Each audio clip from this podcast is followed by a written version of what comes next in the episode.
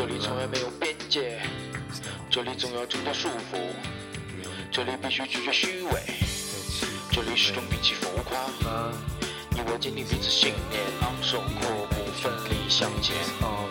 今天给你一个归宿，叫无名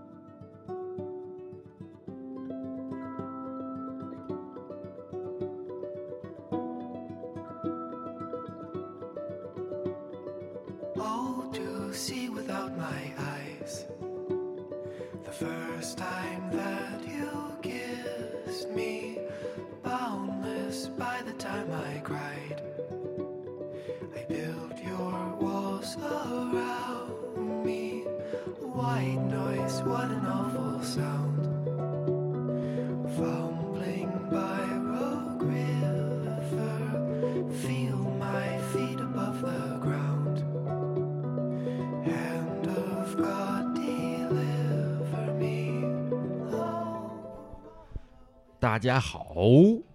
欢迎来到《明之路》第二期音频节目。你干什么这样看着我？没什么，啊啊，不是，今天这个是我们在一个就是非常安静的夜晚，非常适合走心，所以想聊一些有深度的内容。然后，而且我请来了我们第一期第一次请来了一位嘉宾。对对，你干嘛？就这这位嘉宾啊，可以先自我介绍一下。嗯、e l o 大家好，我叫 Heidi。然后你这太没有引导性了，我 怎么介绍啊？我是以什么什么样的这种跟你节目有相关的介绍呢？还是就是我的纯粹的一个我从哪儿来的，然后嗯，要往何处去？是就这样这样，就反正这个海蒂同学是这个我们我们异能电台的这个老朋友嘛，对吧？而且对这个本人的无名之路这个这个自媒体啊、帮助良多，是吧？从这个先期的这个啊我的一些策划是吧，我就给他听一些这个我的想法呀，然后我做的一些片头啊，还有 logo 啊什么的都非常给力，给我很多建议，所以我觉得这个第一期出名的机会就让给他了。嗯，嗯嗯对，我觉得可以，因为这个节目叫《无名之路》嘛。然后我啊觉得，因为这个 我别人看过我的手相，然后他说我有一个成名线，就是嗯这三条线中间的这个竖线，然后我的这个竖线很长，然后它是成名线，那不是生命线吗？不是是这条线，这条这是三条嘛，然后这边从这儿到这里的，然后竖线就是穿过这三条线的线，然后我的是特别长特别直。然后，嗯，就是算命大仙儿呢，就说嗯它是成名线，所以来到你这个无名之路，就希望从此你可以哦变有名。对我们这无名之路其实只是一个遮掩障眼法，我们都是为了想出名，我们才做这节目的。对对，而且可能听过异能电台的人，就又听出了一些什么大仙儿啊、乱七八糟的一些事情，可能又能听懂一些啊。这个就我们就不过多赘述了啊。呃，反正今天其实我们要聊的话题是跟电影相关的，对吧？嗯我这个为了凸显我的文艺气气质嘛，然后聊了之前聊了一期音乐节目，然后今天就想聊一期电影节目啊。然后，然后海蒂就是他平时也挺喜欢看电影，然后也有一些自己的想法，所以我们今天就漫谈一下啊。然后，然后我这次主要是我前两天啊去电影院看了一部那个《Call Me by Your Name》，就是翻译过来就说是叫《请以你的名字呼唤我》，是一个意大利导演拍的一部片子。然后呢，非常文艺，非常青春，然后有反正也最近得到了不小的关注吧。去年新出的电影嘛，然后这个片中的男主也已经那个提名奥斯卡跟金球奖了，还有很多就是什么演员工会奖什么的。哪一个？就是那个意大利的男孩儿，还是那个美国的男孩儿被提名？呃，片中意大利那个男孩儿，哦，对他就是在里面叫艾利艾利欧，他多大？在真实的年龄？他是九五年的那个演员，哦就是非常年轻。然后，呃，他是，呃，反正我觉得就是也也是，可能是童星出道吧，好像也演演电演东西演了有十年了都，嗯，对对所以就是还还非常年轻有为吧。然后这个这个片儿啊，嗯，我们就想先从这个片儿聊一聊，然后再带出一些我们觉得能够联想到一些有意思的电影。然后我们今天就属于是漫谈吧。然后，然后这个片子呢，我就想先说一下它这个它的题材其实是是爱情片儿，而且是有一些同性恋的这么一个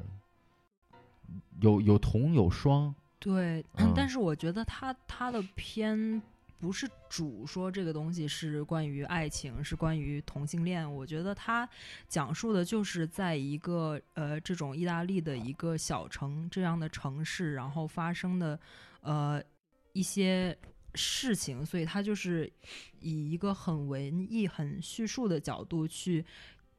讲述了一下，就是在这个城市里面人物的一些悸动和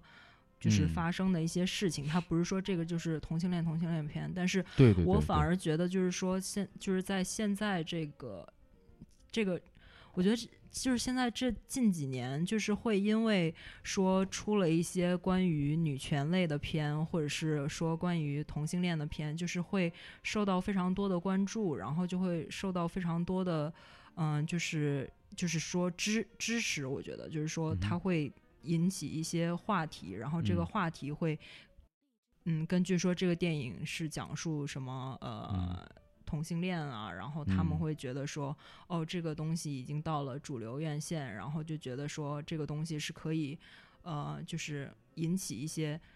一些就是话题的吧。就像之前的那个 Moonlight，Moonlight、嗯就得到了非常月非常多的嗯好嗯评嘛。然后嗯就是因为它嗯讲述的就是这个黑人作为一个黑人，他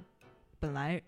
作为这个 race 就已经有了 struggle，然后作为在这个黑人里面的同性恋，就是 struggle on top of struggle 的那种感觉。嗯嗯嗯嗯嗯，然后 Call Me by Your Name 的话，我觉得他的 struggle 没有那么的强烈，就是嗯。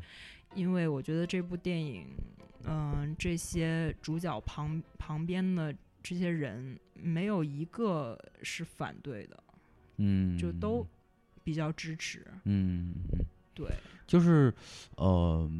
他这个片子其实也不用说是，就像你说的什么同性恋不同性恋，它是一个就是青春荷尔蒙，然后一个有感情就宣泄出去这么这么一种形式，它也没有局限于他要强调他是啊、是异性恋还是同性恋，其实他都有，他处处处在这么一个这个男孩在这个年龄，然后他对呃感情是一个懵懂未知的一个状态，然后他会呃遇到他生生命中的一些女孩和一些呃对他有吸引力的男人，然后他都会产生一定的吸引力，然后就就产生了不一样的这种啊、情感，这个东西。确实，我觉得就没有一个特定的类类型吧，反正就是对他来说也是一个探索的过程。对，嗯对。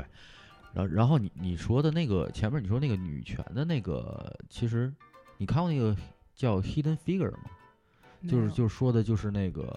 呃美国的几个女性科学家，而且是黑人的女性科学家，当时哦在那个帮帮助美国就是研发很多那个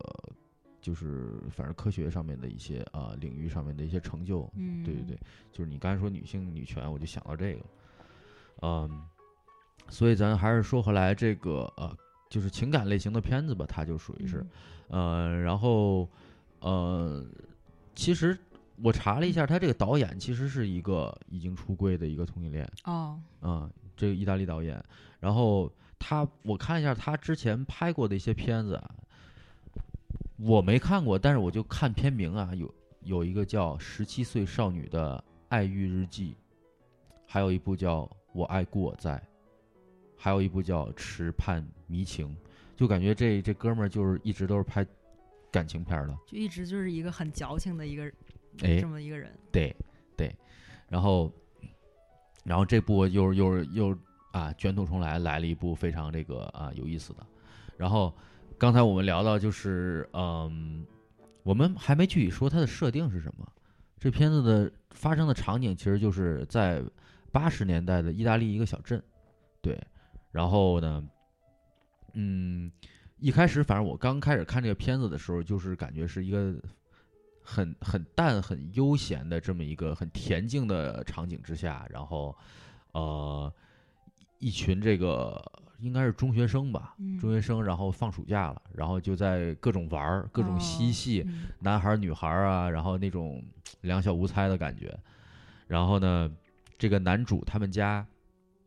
因为男主他父母是搞艺术的，然后呢，这个他父亲就邀请了一位就是美国的一位类似于学者的人到他们家，到他们这个小镇上面来做一个交流。然后这个算是男配吧，他应该另外一个叫 Olive。那个男的嗯算是应该算是男配，然后他就来了，然后呢就讲述了这两个就是男主和这个他爸爸的这个嗯同事之间的一个可能相差有个十来岁这么一个年龄，两个人的一些相互吸引，嗯嗯嗯同时伴随着这个男主跟镇上其他少女的一些嗯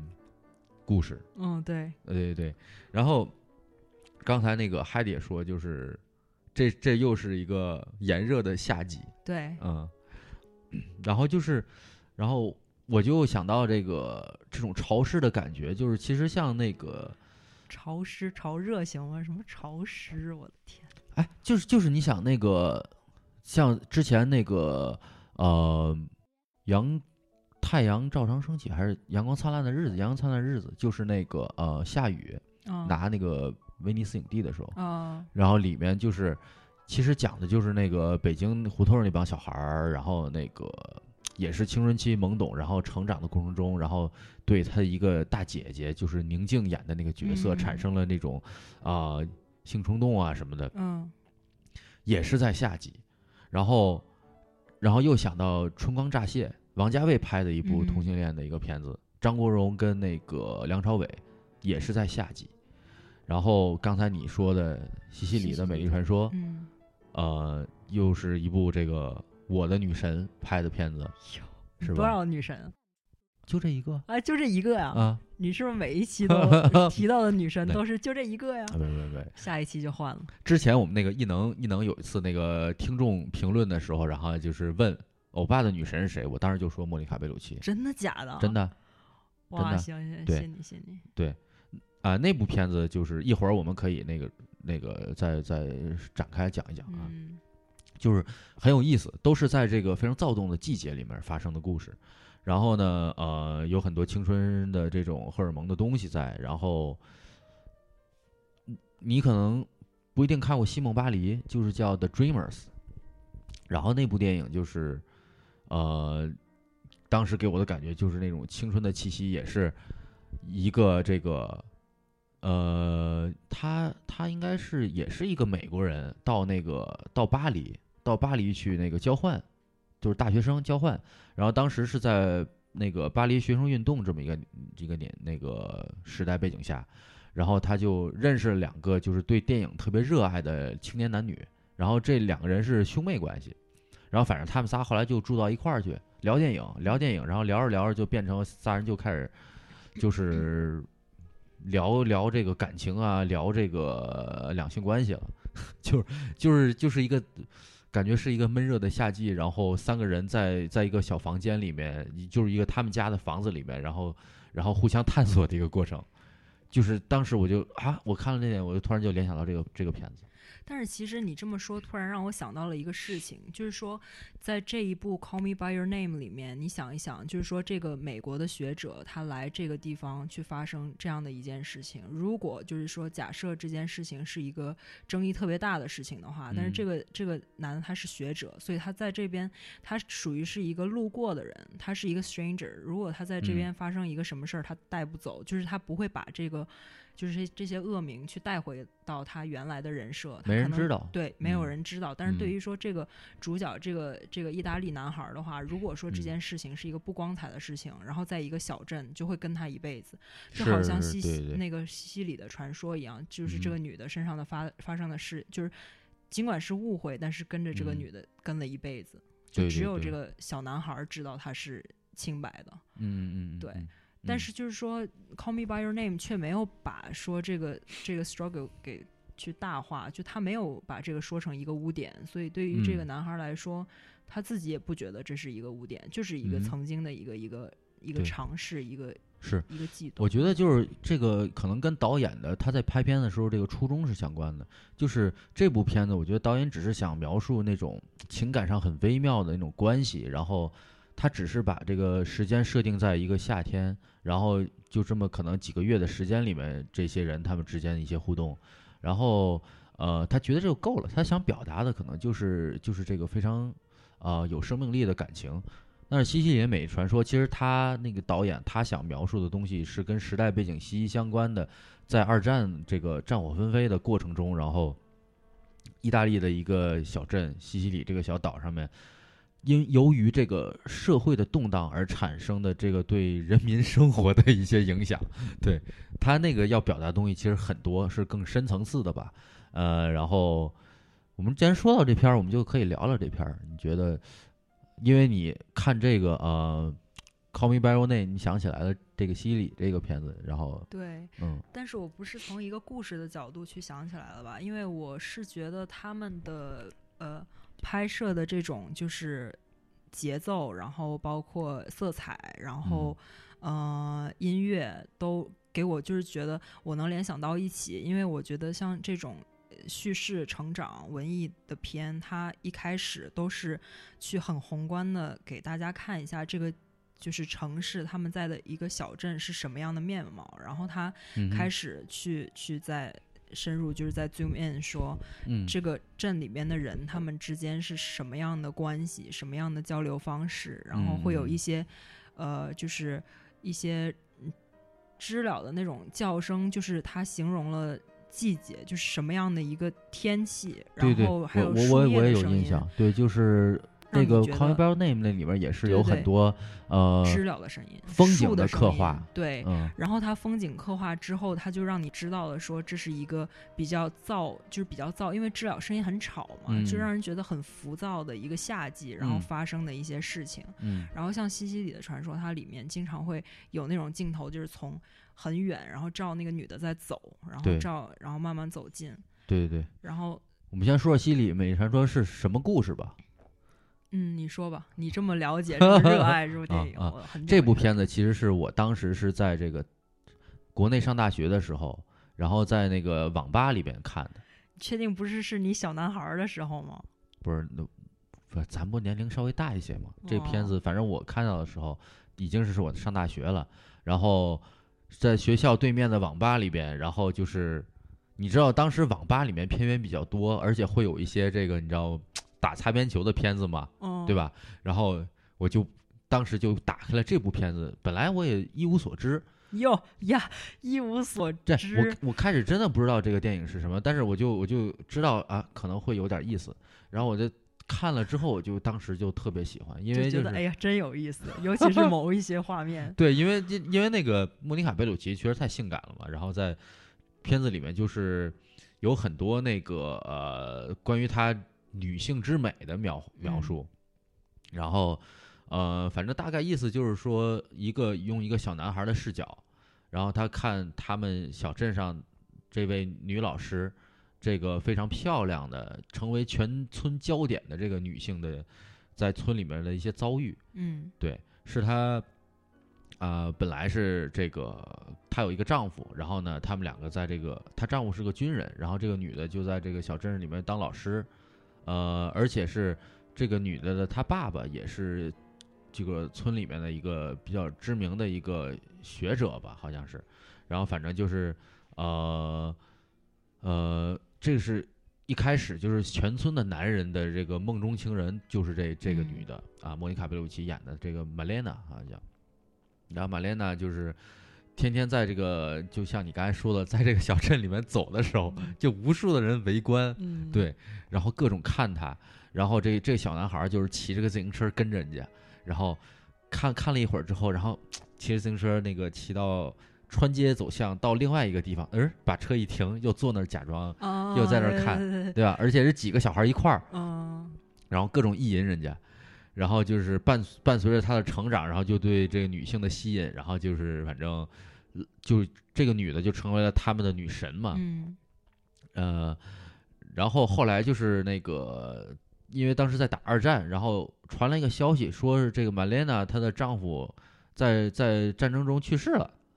然后呢，就是这一下玛莲娜就成了个寡妇，嗯。然后成为寡妇之后呢，就呃，相当于她的生活就没有了她丈夫的支撑，然后她又要那个可能养她父亲，养她自己，所以她就变成了一个非常窘迫的状态，然后就嗯开始就是。呃，就是希望能够找到有找到工作，然后做一些呃正常的工作，然后好像也不是很那个顺利，因为她她当时就变成了城里面的这个所有女性嫉妒的对象。哎，不是不是因为他跟那个政府官员呃去发生关系以后才才变得窘迫，就是大家都非常的，就嗯是去、去诋毁他嘛，就是是是，就是是他之前就是所有的男人都都喜欢他，然后所有的男人的老婆都讨厌他，因为他实哦在是太惊艳了，是。所以她做点什么那个大家那些女性都不是很待见她。嗯然后后来因为因为这个她失去她丈夫之后，然后她等于就是有一些男的就蠢蠢欲动了，一看我可嗯寡妇，我赶紧上。然后在接近她的过程中呢，就有很多绯闻传出来，然后确实有一些人这个向她抛出橄榄枝啊，给她天天送食物啊，然后以这个来换取这个 她的肉体。对对，对，然后就后来这个女的就是开始是很坚持的，就是嗯在自己希望凭自己的能力能够过过下去，但是呢，这个后来发现就是太难了，嗯没有办法，对，而且就是呃，反正也是这个各种各样的这种诱惑也很多吧，呃，他就不得不可能跟一个一个这个其实也不止一个，因为很多男的都觊觎他，但是我觉得是就是他。把那个就是他本来有坚持，然后他只要就是打破了以后，他就不 care 了，他就觉得反正我已经打破了，反正大家已经把我就是想成一个这样的人，我也没有办法解释，对，嗯然后然后也没有也也没有一个男的去真正是保护我，真正的去爱我才这么做，他们都是想要得到就是瞬间的那种呃快活，然后他嗯。们去、去这么做，那我也无所谓了，就我拿到这些东西，对对对。那我就继续这么活着。所以他后来就是把头发都染成那种特别放荡的那种金黄色的金黄色，然后特别张扬，然后嗯。整个就是穿的比较露，然后大大红红唇嘛，对对对，所以他后来就是看透了这点之后，因为他当时丧夫嘛，他肯定是心里也很崩溃嘛，然后就一下子就相当于是找到了一个活着的方式吧，然后后来他就去妓院了。那时候就是德国人打进来之后，然后他那时候已经去妓院工作了，然后就呃跟一些德国军官混在一起，哦然后就是这就就导致那个镇上人看他更加不爽。直到战后战败那个之后呢，然后就是这些德国人也走了，嗯然后这个嗯小镇被解放了之后，她成了全村妇女唾弃的对象，对对对是特别惨那一段，嗯。就是她从妓院里被拉出来，然后就是、啊，被撕衣服，拳打脚踢嗯，对，然后就是特别特别惨，然后结果之后她丈夫回来了。嗯，有一天突然回来了，就是少了只胳膊，对，对，但是就是当时没想到，哎呀，这个男的竟然没死，然后又回来了，然后这男的就找他老婆，他老婆在哪儿？然后就是后来找到他之后，就看到他非常憔悴，然后这个女的当时已经就是说被全村人唾弃，然后就呃活的就是已经很憋屈了，嗯，然后老公回来了之后，然后就 就哎呦，又找到了新的希望，我们能够重新开始生活了，对吧？而且她这个老公，其实我感觉对她也是很相信，就很信哦任，嗯，并没有嫌弃他，就是嗯没有因为村里流言蜚语怎么怎么样。然后，而且我记得这个小男孩儿用这个片子是用这个小男孩儿视角来讲述的嘛，然后嗯。期间还有一个就是这个小男孩儿看到这个女的跟一些男的，然后就是走得越来越近，他非常不爽，嗯，然后后后来就是是，但是他看到了这个女的是被迫的这么一个屈服的一个过程，所以她好像还跟她的老公那个写了个纸条儿，对对。对对对，然后就说，哎，其实玛莲娜是被迫的，不是故意的，然后他一直很爱你我知道，对。对对对。对，然后就是这个男的，反正不管这个是这个小男孩在意淫，还是说真的他做了这件事儿，总之她的这个老公并没有嫌弃她，然后两嗯。个人后来就互相扶持，就是你想一个单臂的一个这个退伍军人，跟一个这个在村里被这个唾弃过的一个妇女，两个人就是又开始了新生活吧，然后。大家也就是感觉全村的人也理解了他们，就觉得啊、他们俩也挺惨的。其实就是，就是后来也慢慢的接受了这个曼莲娜，嗯，然后就是这么一个结尾吧，我记得，对吧？就是这片子就就是我也就是印象非常深刻，对对，很多场景看了很多遍，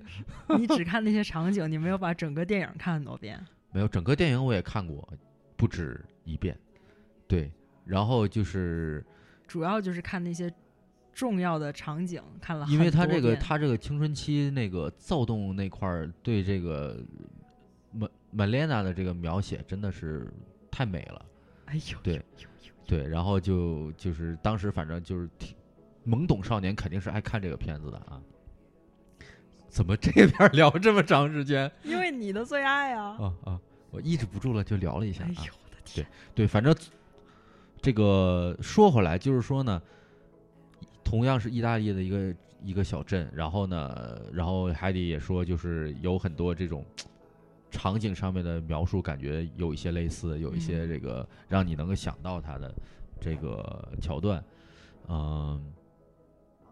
然后我们回到别的电影，就还是这部你有什么想再说的嗯？因为我看这部的时候，就是是你上周让我看的嘛，然后哦，你说我就是 Call Me by Your Name 呃？Call Me by Your Name，、哦然后 Call Me by Your Name，然后我搜的时候，然后我就想说，哎，这不是看起来是十年前的电影吗？怎么竟然是二零一七年的？然后呢，我打开这部电影，然后就发现它整个就是特别感觉就像十年前的电影，包括它的片头啊，然后它的所有整个节奏啊什么的。嗯然后但是，嗯、我就觉得就是从一开始我就开始看啊，一个城镇，然后嗯描述一下，然后很多人在这边就是呃骑车，然后近景、远景这种抽离，然后就觉嗯得、哎，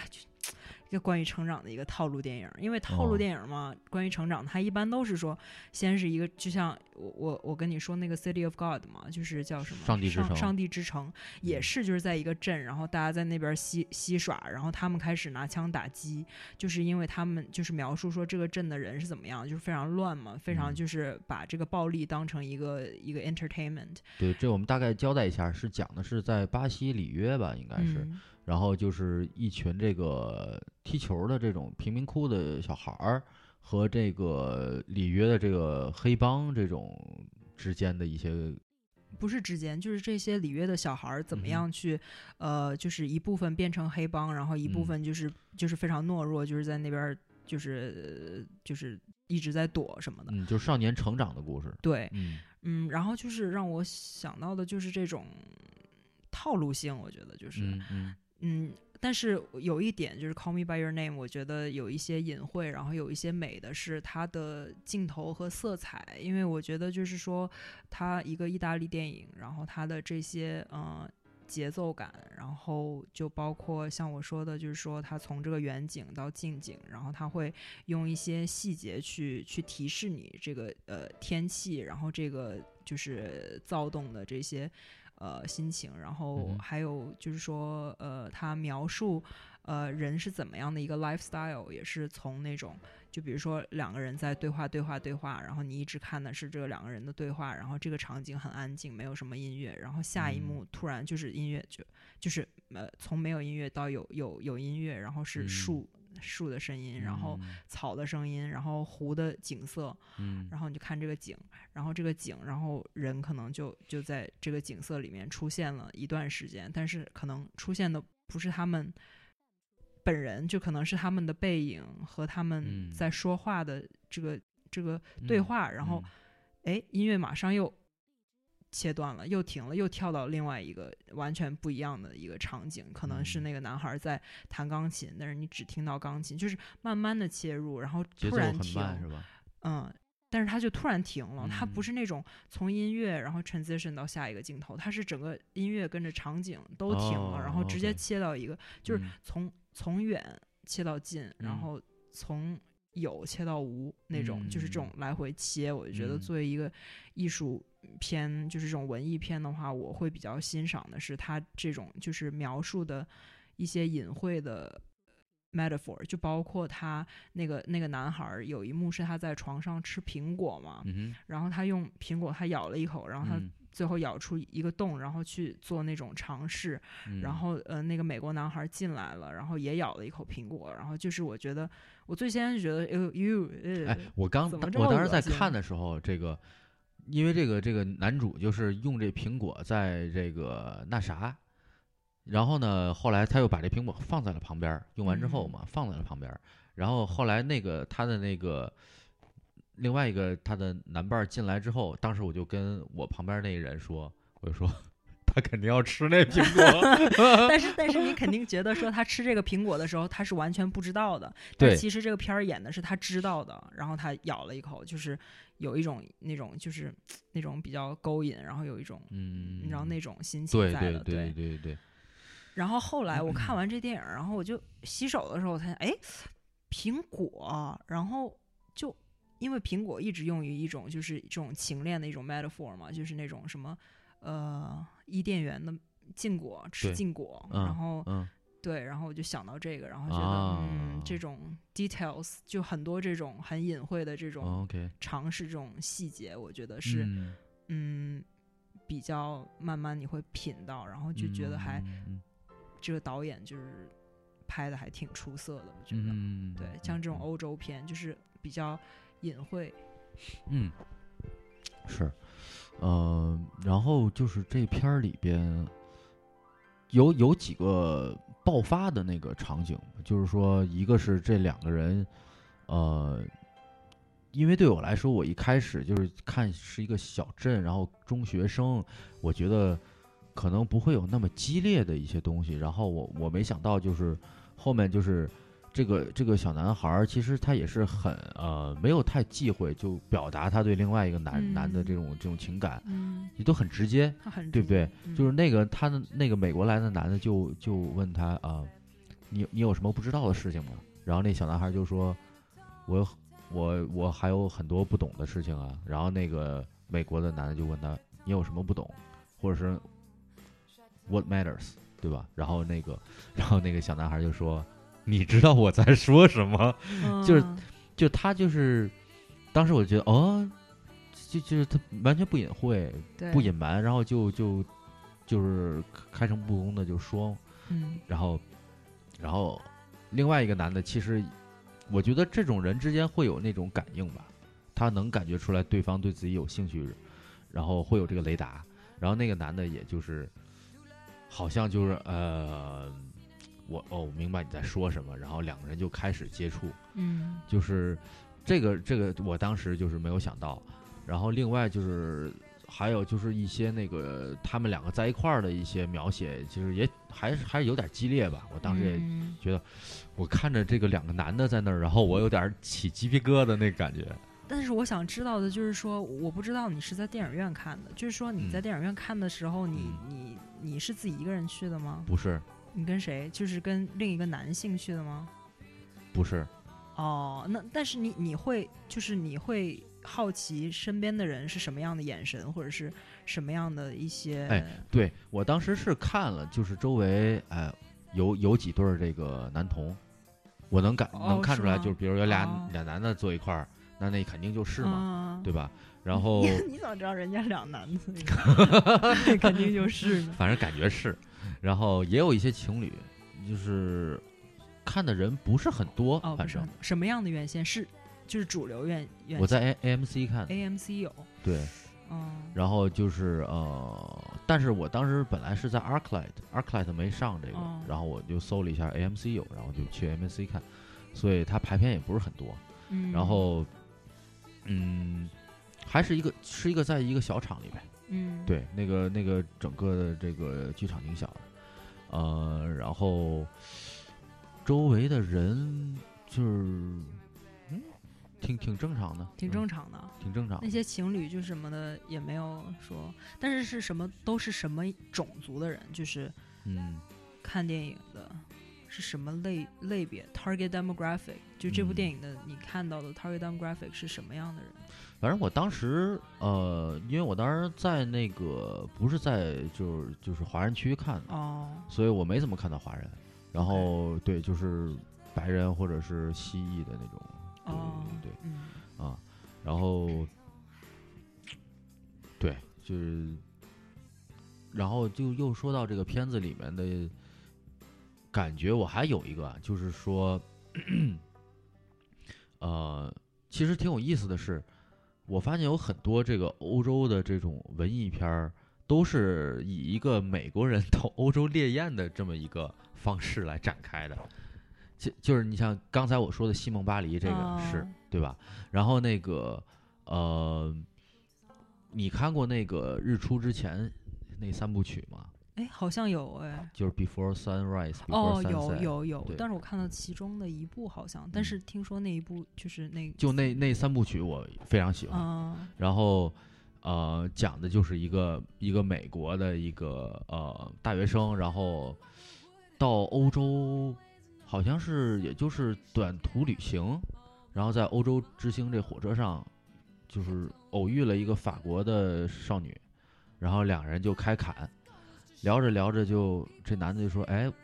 我们现在在维也纳，然后要不然我们下去随便随便溜溜。”然后俩人那个女的，反正可能当时也也是放假没什么事儿，然后好吧，我们先就下去看看。然后整整个片子就是以超级多的对白来构成，嗯基本上就他们俩，然后就在维也纳的街头这个漫步，嗯然后一一台摄像机跟着他们俩就在聊，就是在拍他们俩的各种聊。对，但是就是根根据这个，我想到了，就是你你也在欧洲住过，对不对？你住嗯过多久？一个月，对，像我，我也是在欧洲住过，然后我在柏林住过三个月嘛。嗯然后呃，以我我个人觉得，就是我在欧洲住过三个月，然后可能回就是去别的国家也住过。我觉得就是嗯，对于我来说，我去了另一个地方，我就会很改变我的整个的人设，就我会觉得我没有那么多压力，旁边没有那么多的人，那么多熟悉的环境在在去影响我。然后我嗯去了一个新的地方的话，嗯、我就完全可以放开自己，嗯完全融入到那种那种环境下。然后当这种气氛发生的时候，可能有一些呃新的事情，呃新的际遇，就会特别的勇于尝试，然后你就会觉得尝试完以后特别有新鲜感。对，就是有一种这个在在度假的感觉，对对吧？因为之前我在柏林的时候，然后像我的话，我是从来都不会去什么夜店啊，去什么 bar 啊，我觉得好吵好烦，就是心烦。OK，然后，但是我去柏林的时候，就是我朋友带我去那个呃酒吧嘛。然后柏林很有意思的一点，它是就是呃，因为战争，他们有很多地下的那种区域，地下城市嘛，不是地下，就是他们之前建那个洞防空洞，就是当、嗯那种地窖嘛。然后后来嗯就是呃战争结束了以后，他们把地下都改成那些酒吧什么的。嗯，然后你去那个叫什么叫 Byton，不是还不是叫叫 Berghain 叫特别有名的 Berghain，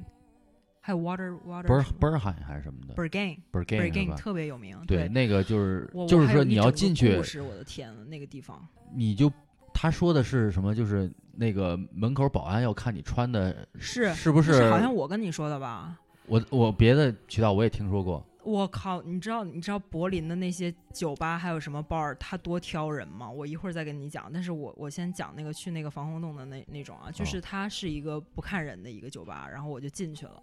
然后。嗯，我进去了以后呢，就我没有去过那种地方，我没有去过任何什么 club 啊、酒吧什么的。然后你就进去以后呢，每一个人就，你感觉他们好像真的是无忧无虑，你不知道他们白天是干嘛的，你不知道他们我当时我在我在柏林的时候，我我跟你我问你，我说有什么好地儿去吗？你当时跟我说我就告诉你一个区域，你随便钻个地洞都是酒吧呀。我跟你说了，我说去哪儿找？我根本找不着。在地底下呀，你就 看到一个楼梯，你就往下走就行了。然后反正对，然后就是我进去以后就觉得特别的放松，你就会觉得所有的人都是你的 homie，你知道吗？就是嗯他们都是你的朋友，你特别想要知道他们昨天发生了什么，明天会发生什么，然后你整个人就特别放开自我。因为我听说他们的状态不是说那种，就是像去夜夜店，然后就蹦子蹦子蹦子蹦，然后几个小时就出来。他们是可以在里面待好几个小时，嗯，就在里面，就是我可能这段时间我想跳跳舞，我就跳一下，然后对。过段时间我想 chill 一下，我就在那边歇着，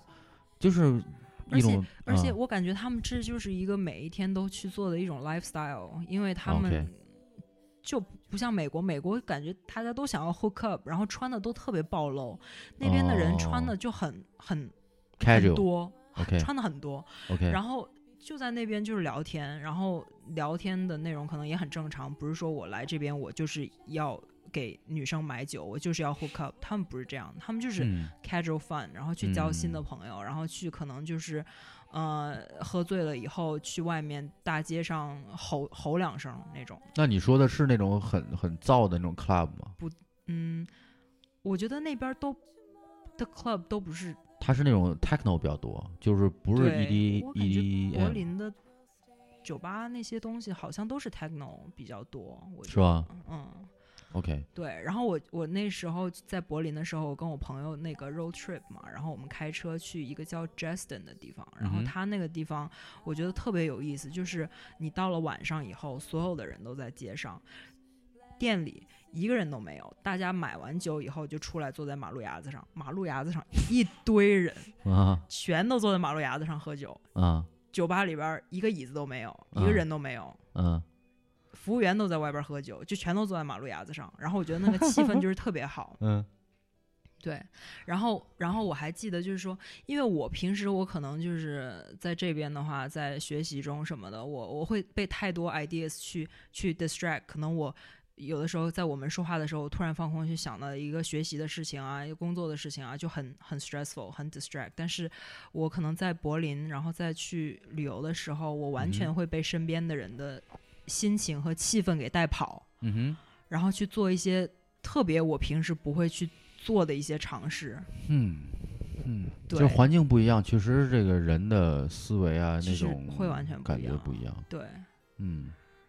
是。我我我也觉得，虽然我没我没在柏林待多长时间，但是我就觉得是很奇妙的一个地方。是那个地方，我觉得是值得去嗯。住嗯三个月的、嗯。at least。嗯对，嗯，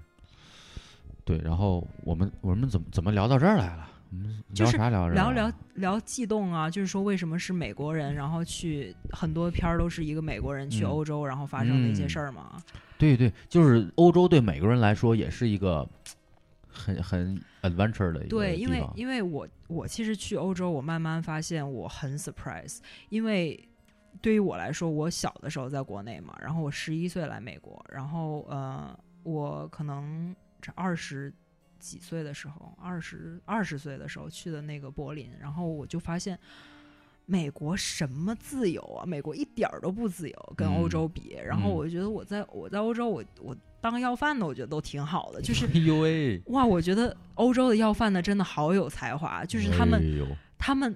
每一个要饭的都有自己的才能，就是他们要不然就是画画好，要不然就是啊音乐好，就是他们在那个、啊对我看他们那些要饭的演演奏的那个音乐，我都哭了，你知道吗？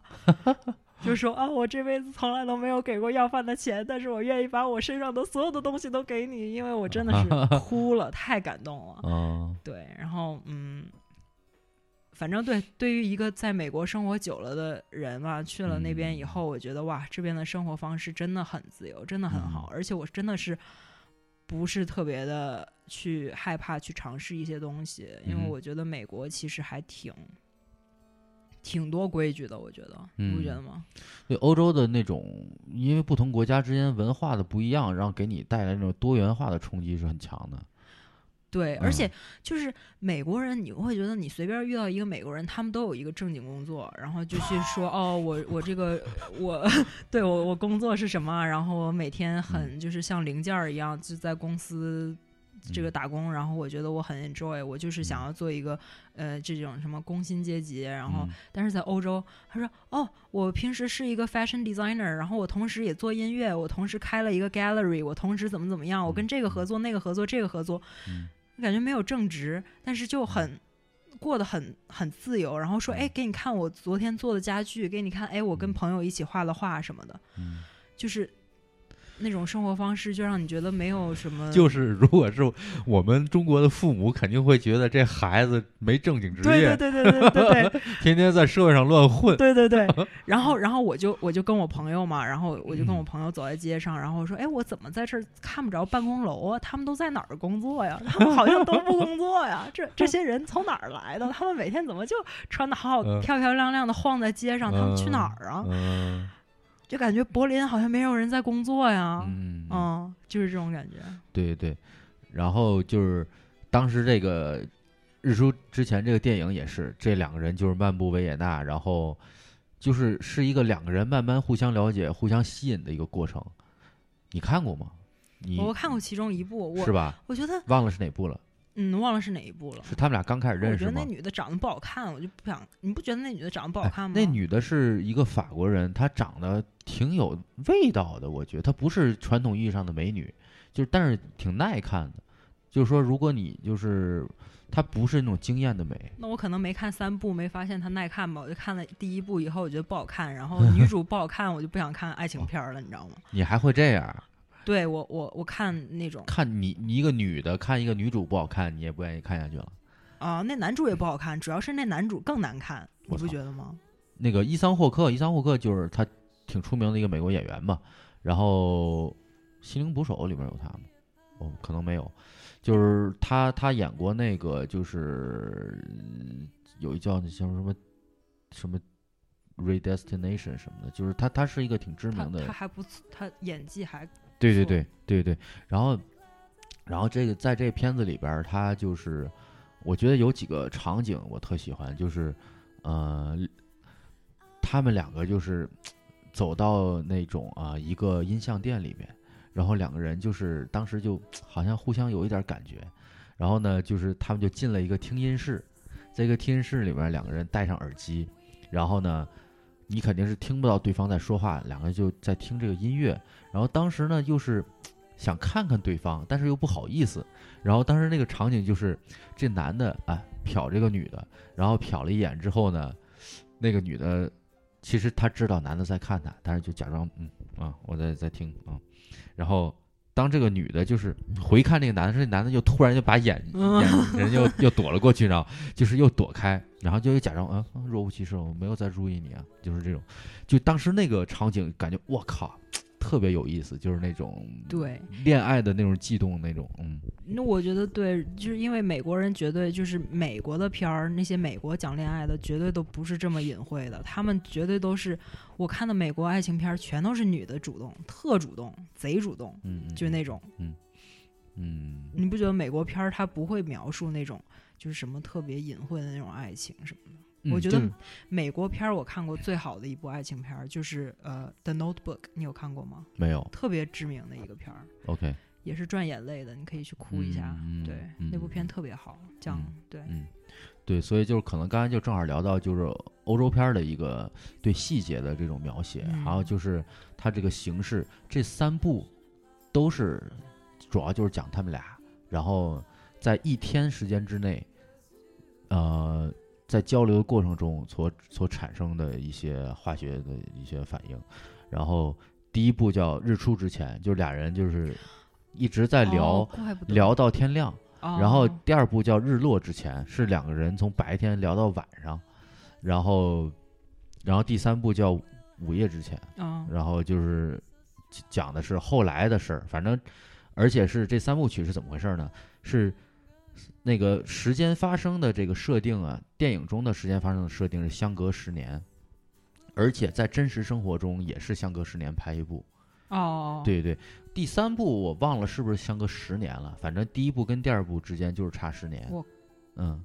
那他们都老了，怎么就能让你看出来这是同一天啊？不是同一天啊，因为电影里发生的场景也是十年之后了，哦，OK，对 OK，演员也是十年之后，然后就就是感觉 挺有代入感。那等于他们已经在一起十年了。嗯，那咱就剧透了啊，就是第一第一第一段是说他们俩相识之后，然后那个天亮了，然后这个男的要坐飞机回美国嘛，然后俩人就相约说是这个呃我们。在一年之后的同一天，我们在这里再相遇。哦然后那个，如果就是说什么我来了或者你来了，我们就可以在一块儿啊什么的，就嗯这种。然后，然后就是就结束了。然后第二部呢，就一开端就是变成了十年之后，然后这男的呢，把他们的当天那个故事写成了一本书，嗯然后呢，写成一本书之后，就是他在这个在签书会，在签书会的过程中，这个这个女的读到了这个书，然后来找他，哦，所以这相当于是这个男的在巴黎，当时在巴黎签售，然后这个女的就来找他，就是就是，然后那个男的就哦，你又出现了，因为当时我没有留任何联系方式，然后出现了之后，这两个人又聊了一天，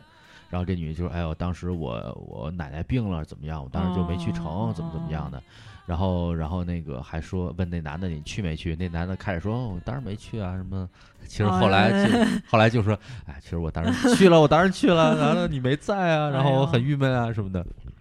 然后后来我就结婚了，巴拉巴拉巴拉，怎么怎么样？啊，然后就是，呃，两个人又开始聊聊聊了聊来聊去聊来聊去，就是，呃，貌似各自的生活也都不是很完美。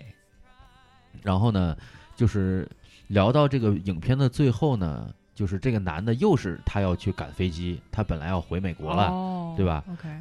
然后第一步是赶火车，第二步是赶飞机，然后这个这个女的就把他带到了这个女的住的地方，然后呢，哎，这个男的进去之后，看到这个女的生活的一个场景，然后这个女的还会弹吉他，啊，就给给他唱了一首歌，然后唱了这首歌就是很动听，然后就是弹唱，当场就是这个演员在弹唱，然后而且这首歌还是好像写的是关于他们俩的爱情的事，哦，是哦，那个对女的自己写的，对对对，哦，然后，然后这个男的就就瞬间就被迷住了，就受不了了，就我靠，觉得我想要的是这种生活。嗯然后那那个电影的结尾就是那个男那个女的说，You have a flat to catch，然后那个男的就说 I know，那就完了。对，就是说 I know，但是我没有要走，就是、哦，就是那种感觉哦然后 OK OK，然后就是就有点开放式的感觉。哦，然后就结束了。然后第三部是又过了好多年之后，两个人已经在一起结婚生孩子了，哦，OK，对嗯然后就变成了更像一个家庭生活的一个延续。然后这两个人是到到欧洲哪哪个地方去度假，然后在这个度假过程中，然后啊、两个人可能有一些矛盾啊，然后但是还是互相都爱着对方啊，就是就是这么一个延续。嗯，第三部好像就是没有前两部那么这个爱情啊的这个东西这么多，这么的因为是暧昧，嗯，因为它已经变成了一个两个人已经在一起的嗯嗯更加生活化的一个婚姻生活的过程，但是就是反正是前两部对我的这个印象是最深刻的。第三部叫什么？第三部好像是 Before Midnight，哦就是 Before 好像是 Midnight 午夜之前，就是说那个，而且第三部上映的时间是当时咱们还在阿森那上上学，是吗？就前两年的时哦，候，是啊，哦，可能一三年、一哦，我四年，好像记得。然后那个时候我还惊讶了，因为我之前听说过这个电影，然后我想说，我去，怎么怎么还来一部什么玩意儿？这个对 Midnight，然后然后一看这个演员，嗯，这么嗯老了都，然后嗯，所以这三部是同一个电，呃，就是同一个导演吗？同一个导演，同样的演员。哪哪国的导演啊？你记得？我靠，导演我还真不知道了，哦我我我忘了是美国的还是法国的。对，反正这这个女演员是法国的。嗯，哦，还有一部爱情片，那个谁演的？嗯，那个美国特别有名的一个搞笑明星叫什么 Jim？Carrey 嗯，Jim Carrey 他啊演的一个爱情片，他的 poster 就是两个人呃躺在雪上，你你你看过吗？没有哦，好，那那就不讲了，但那一嗯部也是非常非常的好。是吧？嗯对就是就是刚才说的这个日出之前系列也是挺文艺的，但是文艺的方式跟那个就是 Call Me by Your Name 不一样，它就嗯是以一个长长的这个呃长镜头的这个聊天儿来来为主线的这么一个交流，但是也非常有它的这个特色吧，我觉得。哎呀，然后说着说着就说了很多不一样的电影啊，呃，有没有什么你想说的别的电影？嗯、嗯，我想说的，对，其实我还有一部就是，呃，咱不是说这个感情的事儿，正好就是说同性恋的事儿，就是有一部就是前两年的一个奥斯卡获得最佳女主角的那个叫《Carol》，就是卡罗尔，那个那个也是讲的是几十年前的那个美国吧，好像是，然后那个一个呃非常有仪态的一个少妇，呃，跟一个年轻的少女之间的一个互相吸引的一个一段感情，那片子也不错。嗯嗯嗯，然后就是呃，那个那个女的是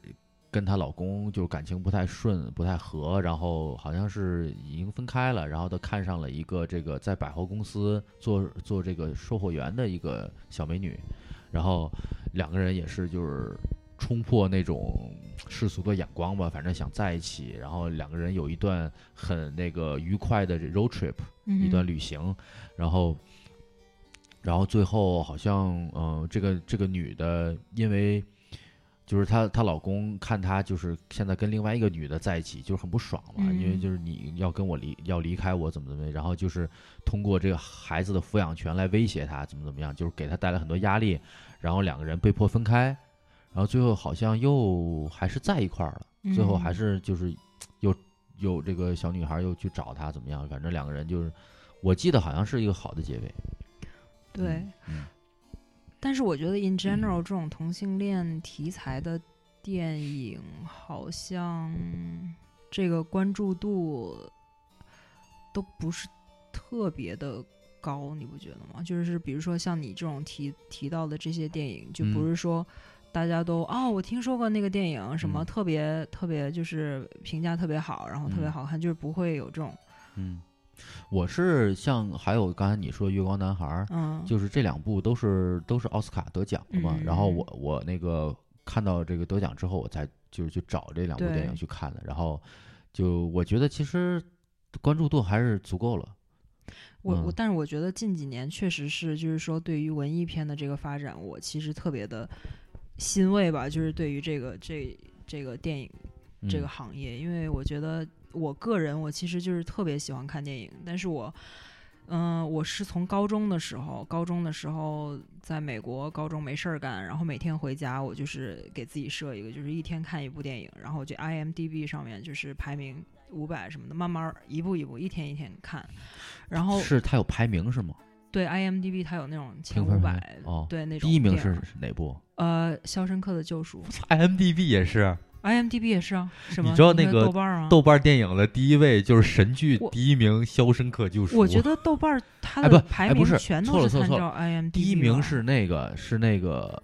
哦对，就是《肖申克救赎》。对啊、对啊、全都是 all time，因为嗯我觉得豆瓣它前五百应该是就是跟 IMDB 应该是一模一样的，是吗？然后第二三部应该都是《教父》之类的。就是后面就是有那个叫叫什么那个辛德勒名单啊，对对对对，一。样的，一样的。嗯嗯，然后就是是有一些什么那个蝙蝠侠呀、什么指环王啊，什么嗯都是在前 前二十种的。然后对我就嗯一步一步看嘛，然后我嗯就就是对这些电影我就特别特别喜欢，因为我觉得嗯哇，他们简直就是那时代那些老片儿就是 genius。然后嗯，就这些年，这十年二十年，我都没有觉得说有就是几部让我觉得特别好的。嗯，我觉得近剧情几年上是吧？对，我会觉得好的导演就只剩我个人喜欢的就只剩诺兰了。嗯然后嗯、包括一些之前都特别拍那些特别好的片儿，他们都因为就是不赚钱，然后因为现在的转型，现在的商业片儿，他们都多少就是会 consider 说怎么样去把这个片弄得很赚钱，然后嗯。去这种变成了商业片儿，然后就导嗯。致我就是没办法，我就一直在看老片儿，然后看曾经的片子。嗯，然后近几年我就觉得，嗯、去年嘛，《拉拉烂》是去年吗？嗯，La La Land，对，嗯，我哇，我觉得好好看，我当时嗯。真的我觉得哇，好好看，然后我就对这种就是嗯电影又又恢复了一点就是这种信心吧，就是我愿意去一些院线去看一些就是这嗯。些文艺的东西，然后我觉嗯。得近几年是有一些好的东西的，然后嗯包括像这种 Moonlight 啊，然后什么 Call Me by Your Name，他们能得到奖，然后去去嗯有这种关注度，我我觉得就是我个人觉得非常开心的一件事儿。嗯嗯，然后我就希望可以，就是说他可以有更多的关注度，说有有更多的导演愿意回归，就是本我，就不要天天在那儿爆炸了，你知道吗？你再爆炸我，我真的，哎，我这这这这些爆炸电影，我真的是 我真是快疯了，我就不想看这电影，对对，没啥营养，是没什么营养，但是就是嗯。非常赚票房。是，哎呀，不错不错，就是反正就像类似的这种这个啊同性啊题材的电影啊，像什么断背山这种，嗯，当当时看了也也觉得不错，断背山不错，断背嗯挺好的。对，然后最近有一部那个咱俩都没看，叫那个阿黛尔的生活，它原名叫《Blue is the warmest color》，就是有一个女主角是蓝色头发，哦，就是好像也是讲的一个是就是少女之间的那种同性之爱，然后就是挺挺好，听说是不嗯错，准备去补一下。对，嗯、所以所以我觉得可能今天也聊的差不多了，然后也一个小时了，然后就是 漫谈了一下欧洲文艺、感情、同性。对，几个标签儿，对，然后呃没有太深的讲某一部电影，但是就是呃，我觉得就这这，我们先尝试一下这种方式，而且是不是我一个人在那叨叨？因为上一期我自己一个人录那个音乐节目，然后有人就跟我说我就是这个口头语太多，然后呃让人感觉就是在等着我说话什么的，不够不够通畅什么的。其实我觉得你上一一期，我个人很喜欢，就是我真的就是那你怎么没告诉我呀？我告诉你了吗？我没有。是吗？啊，好啊，那我现在告诉你。我以为你有很多粉丝可以去告诉你这些事情，然后，啊但是其实我觉得你的第一期节目和第二期节目我，我都觉得挺好的，因为你第一嗯期就是讲述了一下你呃无名之路是什么样的一个一个性质，然后你会嗯讲一些什么样的内容，然后比嗯较嗯就是。开放性就是说，这个电台你还不知道，但是是你嗯。自己的去对于你自己的一个 exploration 吧，就是也是像啊。你自己的成长啊、自己的见解，然后觉得嗯嗯还还挺挺 interesting 的。然后嗯。因为我知道你是一个这种比较内心躁动的一个这么的一个 一个哦，是吗？嗯哼嗯哼 OK，然后我知道你有很多你自己就是说非常非常热爱的东西，就是你对于你热爱的东西是嗯。非常非常有自己强烈的 opinion 的，就是哦，非常强烈，就是很 对愤青啊，对，很愤青的一个 人，我觉得你是。然后，然后我就哦。觉得说，我会比较 interested，就是说你你会讲一些什么样的内容，嗯。就是说嗯让你这么愤青的内容嗯。，然后嗯。你讲那个第一期那个什么小红梅的那个，然嗯。后我就真的有去听他的音乐，然后嗯。听你讲的这个感觉，哦，竟然能对一个一个就是像我听音乐，我可能可能我同时听十个一个人唱的，我都不不知道，就不知道是我也不会去深挖说这个人什么背景，我也不嗯会说哦这个就是我当年的一些回忆啊，当年的怎么怎么样，但是你就会特别矫情的去深挖，你能挖出来那么多东西，我觉得。这不是为录节目吗？但但是我就觉得你就是一个挺矫情的一个这么的 一个挺好的，我觉得。啊，对，就是对，就因为那个那个摇滚那种有一些乐队，确实当年听的就是有一些情感在里边儿，嗯，对，所以了解的多一些。然后我也希望这个节目里边是有一个故事性的，这省得大家听完一些歌哦好听就完了，就没有没有记不住啊，对吧？就没劲了。对，真的，我听完嗯你那期节目以后，我就会觉得，哦，原来这个女的是这样的，哦，她原来有这种 struggle，哦，她唱的这个音乐这种空灵的声音，然后包括他自己这个被被性侵过啊，然后什么这些东嗯。西，就会联想到，就是嗯。联想到一块儿去，就可能就就明白了一个比较鲜活的人，是吧？嗯，对，行，所以我觉得还不错。谢谢。希望我们这期节目也也效果不错啊。嗯，哎 嗯。有名之路，有有名之路，靠，行，好的，那今天谢谢海底，嗯，又又这个顶了我一下啊，嗯，然后我准备今天晚上就把节目 剪出来。我靠，这么这么这么啊这么啊啊，行啊可以，难道有 passion，还需要发给你去不需要某不需要？我我我我我不会听第二遍的，我绝对不会再听了。我 我靠，哼行，好的，那这个我们今天就先聊到这儿吧。然后以后如果有机会的话，我还会找你的，好吧？好的，嗯，好的，那就先这个样了，拜拜。拜拜。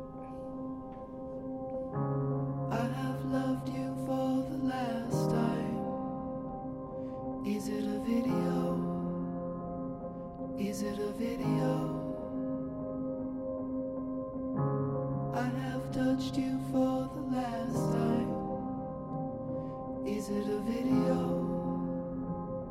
Is it a video?